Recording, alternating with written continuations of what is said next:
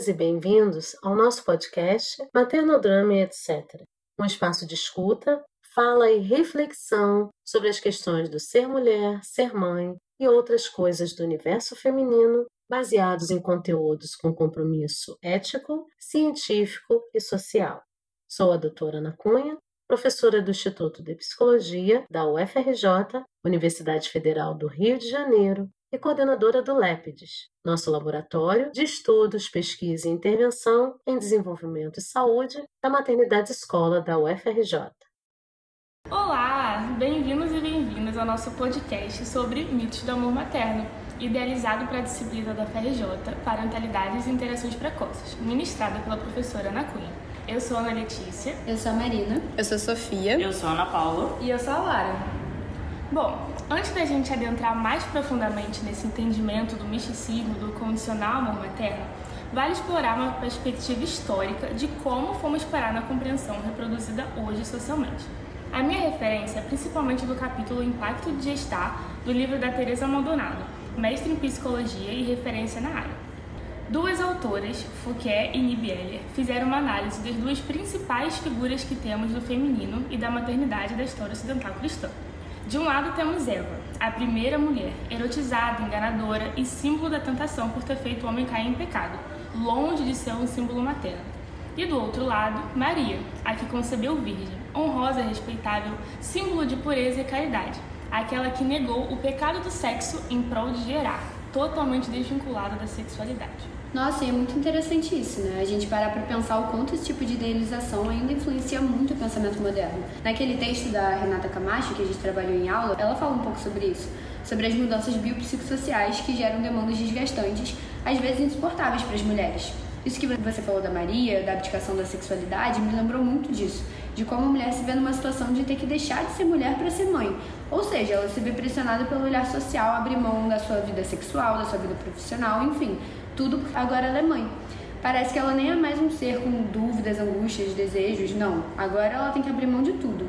Não tem como isso não ser desgastante, ainda mais nesse contexto da gravidez e do puerpério, que em si já é muito demandante, né? E ainda na perspectiva cristã, a mais difundida entre nós, a infertilidade sempre foi tratada como um castigo divino, enquanto que a fertilidade, uma bênção. Era como ser escolhida, então a mulher precisava rato ao presente. Em momentos históricos posteriores, como a pós-peste negra e com isso menos um terço da população europeia, a procriação era ordenança política e religiosa inegável. Mais para frente, na Europa de 1700, apenas 5% das crianças de Paris eram amamentadas por suas mães biológicas. O costume da época era confiar os filhos a amas de leite nos primeiros anos de vida. Então, essas observações geracionais sobre a maternidade nos permitem questionar se há de fato um instinto, algo inato materno. Elizabeth Badinter, historiadora e autora francesa, nos fala: a existência do amor materno depende não só da história da mãe, como também da própria história. E é no iluminismo que se dá início a essa exaltação do amor materno e do vínculo afetivo mãe-bebê. Com o início da obstetrícia, o corpo da mulher foi colocado no papel de destinação, não apenas anatomicamente, como também politicamente e socialmente vinculado à procriação e ao empenho da maternidade, cumprindo assim o seu dever natural e instintivo. E trazendo uma análise de Battinger novamente, a mãe do século XX, principalmente por forte influência da psicanálise, foi encarregada ainda de uma nova responsabilidade, que era de cuidado inconsciente da saúde emocional dos filhos. Assumiu-se nessas teorias a figura materna como culpabilizadora de aspectos psíquicos fora da normalidade, entre aspas, que poderiam vir a se manifestar nos filhos devido a uma certa criação e certos comportamentos durante seu desenvolvimento. Acho que cabe a gente falar também de como a modernidade introduz uma certa disjunção entre o público e o privado e entre a conjugalidade e a parentalidade. Né? Naquele texto do Tornar-se Pai, Tornar-se Mãe, da Silvia Zornig, que a gente viu, agora os arranjos familiares não dependem somente da parentalidade, mas também do desejo dos casais de estabelecerem relações íntimas. Aí a gente observa um fenômeno interessante nesse contexto as relações conjugais são mantidas no espaço privado e aí dependem somente do desejo de cada um envolvido nesse relacionamento.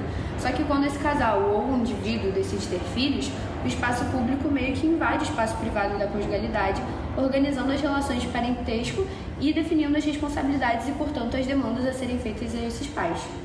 O Winnicott fala sobre isso também, né, com seu conceito de mãe suficientemente boa, reconhecendo que não tem e nem deveria ter uma mãe gabarito, uma mãe perfeita. Ele reconhece que o cuidado humano precisa sim de falhas, de ambivalências, de fissuras, é essencial desconstruir e desromantizar todo esse mito sobre o amor e o instinto materno. Afinal, segundo ele, cuidar significa também saber odiar, rejeitar, sair de cena, respeitar os limites e as necessidades e angústias do outro. E ele tá certíssimo, né? Imagina, a mãe vai amamentar, dar banho, comida, consolar, cuidar. Como é que o bebê vai querer se separar disso?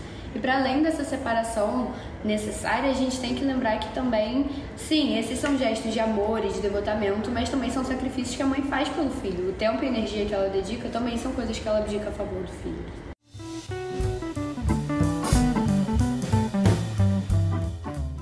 Vale também a gente comentar uma outra contribuição de Winnicott para esse debate sobre a constituição do bebê. Ele diz que o bebê por si não existe. O bebê só pode se constituir enquanto sujeito a partir de um investimento libidinal de um outro que o coloca nessa posição, seja esse outro a mãe, o pai, a sociedade, etc. Sem isso, o que ali é meramente um corpo. E da mesma forma, a mãe não existe sem o bebê. Os lugares psíquicos de mãe e bebê não são, portanto, naturais, orgânicos, mas construídos em relação. E dentro disso, a antecipação do bebê, ou seja, a idealização por parte da mulher, as expectativas depositadas sobre essa criança em relação à sua aparência, curso de vida, etc., são fundamentais para que essa mulher assuma a posição de mãe. A gente viu isso muito naquele texto da Iaconelli sobre o mal-estar na maternidade, né? A perspectiva freudiana do amor dos pais. E aqui eu acho que cabe a gente psicologizar um pouquinho também, né? Trazer um pouco sobre a teoria desse investimento que é feito.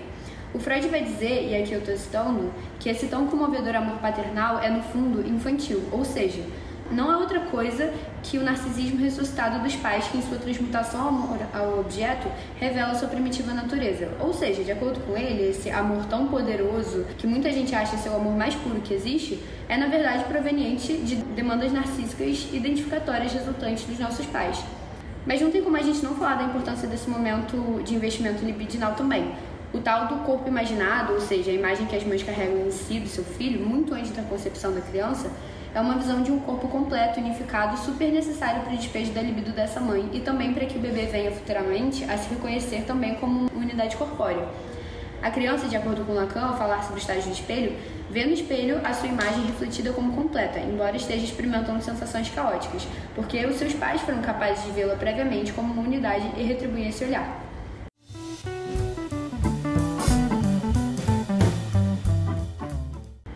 Trazendo como uma situação exemplo, ao tratar do mito do amor materno, um tema que inevitavelmente vem à cabeça é o aborto. Tivemos contato com o caso de Carla na tese de doutorado da Vera Iaconelli. Trata-se de uma menina de 18 anos que se descobriu grávida aos 4 meses, tomou um medicamento abortivo. Porém, esse ponto da gestação, o que ocorreu foi um parto induzido de um feto muito prematuro que aconteceu no banheiro de um hospital. Ela viu o feto, achou que estava morto e jogou no lixo, onde ele foi encontrado pela faxineira. Esse é com certeza um relato que choca o leitor, uma atitude que inicialmente pode parecer tão absurda e até mesmo cruel que gera questionamentos tais quais: como uma mãe tem coragem de fazer isso com o próprio filho? E aí que está a chave da questão: não havia ali uma mãe e um bebê. Carla tomou essa atitude porque até então não havia assumido a posição de mãe, simplesmente não era mãe. E aquele feto não era seu bebê. O investimento libidinal do qual falamos anteriormente não havia acontecido e por isso os papéis não estavam colocados. Eu queria trazer aqui um conceito importante é, da gente abordar, que é a gestação lógica, que está super vinculada a esse caso da Carla, para que eventualmente ela tenha se reconhecido como mãe. Como acho que algumas pessoas podem não entender desse conceito, vou introduzir aqui brevemente. Quando a gente escuta o tempo de gravidez, mesmo sem saber, muitas pessoas pensam no tempo cronológico, que é o que dura tipicamente nove meses. É o tempo biológico, por assim dizer. Mas também existe o tempo lógico da gestação, que é um tempo singular e circunstanciado a um certo contexto. Esse tempo pode ser maior ou menor que o cronológico, dependendo do psiquismo maternal. Muitas vezes, inclusive, pode acontecer de haver um descompasso entre esses tempos por conta de tensionamentos e exigências psíquicas que são postas à mulher, levando a uma não identificação com a designação mãe, como aconteceu com a Carla é importante não só para nós que vamos nos formar como psicólogos, mas para a sociedade como um todo desconstruir pensamentos e julgamentos como esses que a Sofia falou, porque eles são frutos de um mito da incondicionalidade do amor materno que atravessam todo o imaginário social, inclusive as próprias mães, e reproduzem essa violência. Toda essa reflexão nos leva a pensar o que o aborto significa socialmente, politicamente e judicialmente no Brasil. No nosso país, o aborto é proibido por lei, constando como crime no nosso Código Penal, com exceções para casos de risco de morte para mulher, gravidez decorrente de estupro e casos de feto anencefalo. Vemos aqui uma clara demonstração do que falamos anteriormente a respeito da constituição dos papéis de mãe e bebê, que se dá tão bem no laço social. Em muitos dos casos de aborto clandestino, o que temos é um feto que não é bebê, que não é sujeito para sua genitora, mas é sujeito para o Estado. Da mesma forma, uma mulher que não se vê como mãe, mas que é vista como mãe pelo Estado. Podemos entender a legislação sobre aborto, então, como uma tentativa da justiça de decidir quem é sujeito e, portanto, quem é sujeito de direitos. No Brasil, entende-se que há sujeito desde a concepção. No entanto, precisamos questionar a criminalização do aborto a partir de diversas perspectivas. Considerar um feto como um bebê desde o primeiro dia, punir uma mulher que, por não querer ser mãe, resolveu abortar. Não estaria o Estado brasileiro reforçando o mito do amor materno? Naturalizando a maternidade enquanto algo inato e ao qual não se pode recusar? Defendendo a falácia do amor incondicional que supostamente toda mãe deve sentir pelo seu filho? Proibir o aborto é negar às mulheres a possibilidade de escolha da maternidade. E é muito interessante trazer essa perspectiva política, né? Eu fiquei pensando aqui de como o caráter do amor incondicional é uma invenção social que acaba assumindo papéis políticos e muitas vezes machistas, né? Porque é isso, se a gente acha que o amor materno é natural, aí toda mulher que não quer criar os seus filhos vai ser mal vista, vai ser vista como antinatural. Por exemplo, uma mãe que tem que ficar longe do seu filho por conta do trabalho, para prover para sua família, por exemplo, é muito mal vista. As pessoas pensam e falam: "Nossa, como que ela faz isso? Que absurdo". Aí quando o homem faz a mesma coisa, é nossa, que pena, mas olha que responsável, olha que legal ele cuidando da família. E é isso, o amor materno acaba sendo utilizado como justificativa social para uma sociedade patriarcal, porque acaba pressupondo esses papéis pré-estipulados para as mulheres. E é muito interessante a gente relacionar esse tema do amor materno com a indústria cinematográfica, porque é uma forma vívida e visual de entender essas diferentes formas de maternar.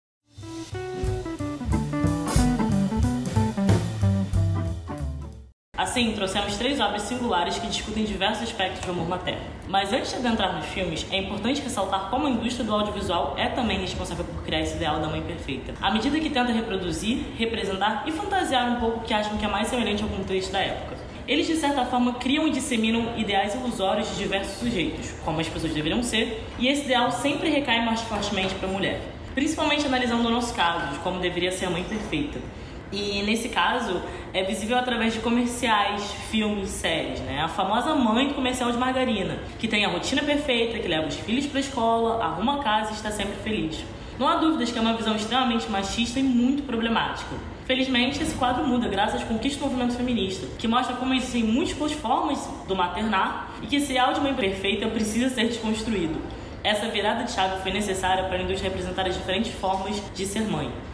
E a gente consegue ver através de filmes. Que Horas Ela Volta é uma obra que conta a história da Val, uma mulher que deixou sua filha pequena para trabalhar como empregada doméstica em São Paulo. Anos depois, a filha se junta à mãe e vem à cidade para prestar vestibular. E é nesse contexto que mãe e filha convivem pela primeira vez juntas, em meio a desavenças, estranhezas, questões sociais e principalmente feridas ocasionadas pelo abandono. Para caso de análise, há dois momentos marcantes durante o filme. O fato da filha sempre culpabilizar a mãe pelo abandono e por não terem uma relação de amor e afeto, e o segundo momento sendo, no final, quando a filha diz que também abandonou o próprio filho para tentar a vida na cidade. Esse fato fez com que a mãe se sentisse no dever de realizar uma migração de retorno para cuidar, tanto da filha quanto do neto. E é perceptível como elas construíram uma relação de amor, né? Nunca foi algo inato. O segundo filme, que também é deveras controverso nesse sentido, é O Quarto de Jack, Joy é uma mulher que foi sequestrada quando adolescente. Passados anos em cativeiro, teve um filho com seu abusador. Ao nascer, Joy transformou 15 metros quadrados em um mundo todo para o seu filho Jack. E após conseguirem fugir, mãe e filhos têm diversos embates, tanto na relação deles, quanto nesse novo mundo que se encontraram ao redor. E há tantas camadas no filme mas eu acho que para se ater a temática do maternar é necessário focar em partes específicas. Joy foi sequestrada, abusada, teve um filho fruto de um estupro e, apesar, entre aspas, de tudo isso, conseguiu criar uma criança saudável com muito amor. E de fato, é uma situação que não pode ser romantizada de forma alguma. No entanto, é chocante como, mediante a toda essa situação, Joy conseguiu se tornar mãe, sem nenhum tipo de suporte e ajuda, e em meio às próprias questões, criou uma realidade paralela para seu filho.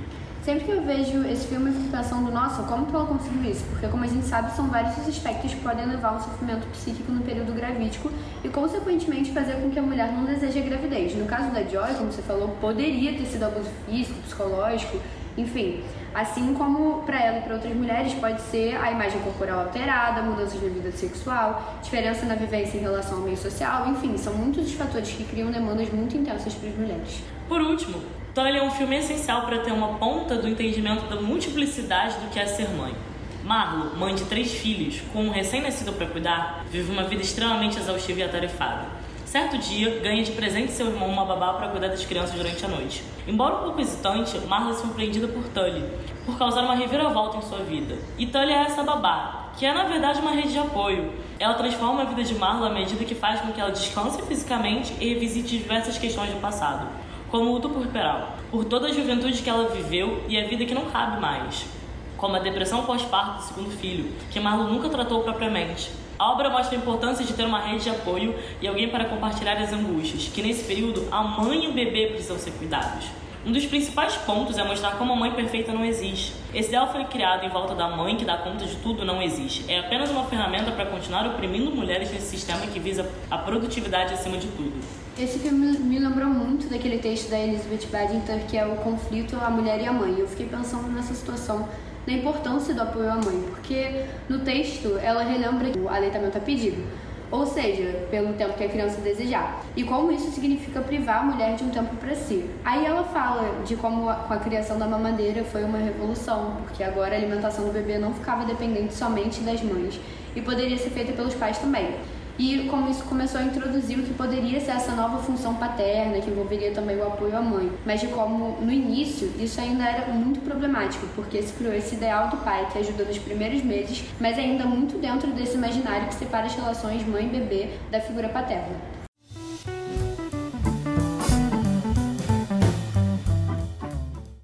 Pensando sobre representações nas mídias, é muito importante que a gente tenha posicionamentos responsáveis que divulguem conhecimento de forma verídica e acessível, né? como as próprias redes do Lepres. Esses dias apareceu para mim um vídeo da VTube. Ela tem a nossa idade, 20 e poucos anos, e acabou de virar mãe. Com isso, todo o conteúdo dela tem priorizado a sua própria jornada materna. E é muito legal ver como ela se preocupa em trazer conteúdo sincero e cientificamente comprovado. Ela fala muito sobre a experiência dela nesse primeiro mês pós-parto, dizendo que sentiu muita culpa, insuficiência, exaustão. Falou que esses primeiros 15 dias são eternos. Ela comentou que sentia que não tinha nascido para ser mãe, que não tinha vocação, porque não sentiu essa suposta naturalidade instintual de que a mãe e o bebê se enlaçam de primeira e tudo se resolve. E a gente está vendo que essa tal vocação de ser mãe na verdade não existe, né? Não tem fundamento científico nenhum, é só uma construção sociocultural. Como dizia o Freud, o bebê, como qualquer objeto de investimento libidinal, não foge das prerrogativas oferecidas a qualquer objeto eleito pelo sujeito, entre eles a ambivalência amorosa. Ou seja, o amor materno é um sentimento humano como qualquer outro e por isso é incerto, frágil, imperfeito. Ele pode existir ou não, pode aparecer e desaparecer, pode ser forte ou fraco. Isso tudo contrariando o mito de toda mulher nasce mãe. A Betube disse que entrou de alguma forma em luto por ter gerado alguém que dependia dela, mas que ainda assim não estava sendo cuidada como merecia. E assim é por meio de relatos importantes como esse que a gente vê a importância da desconstrução de todo esse mito materno. No vídeo, ela diz: Tenha na cabeça que o seu emocional é mais importante no puerpério. Faça tudo por você, pela sua filha e pelo seu filho. Apoiem as mulheres. Eu sei que a gente foca muito no bebê, mas foque na mãe também, porque ela também está passando por um processo de desapego, até da barriga, de não dividir mais o corpo com alguém. Isso é muito, muito importante, principalmente quando pensamos no nosso papel enquanto psicólogos profissionais de saúde. Em contato com essas pessoas grávidas, é essencial a gente perguntar além de aspectos biológicos, sociodemográficos ou sobre paridade, focando também na história de vida da paciente, focando na pessoa além desse status social de futura cuidadora.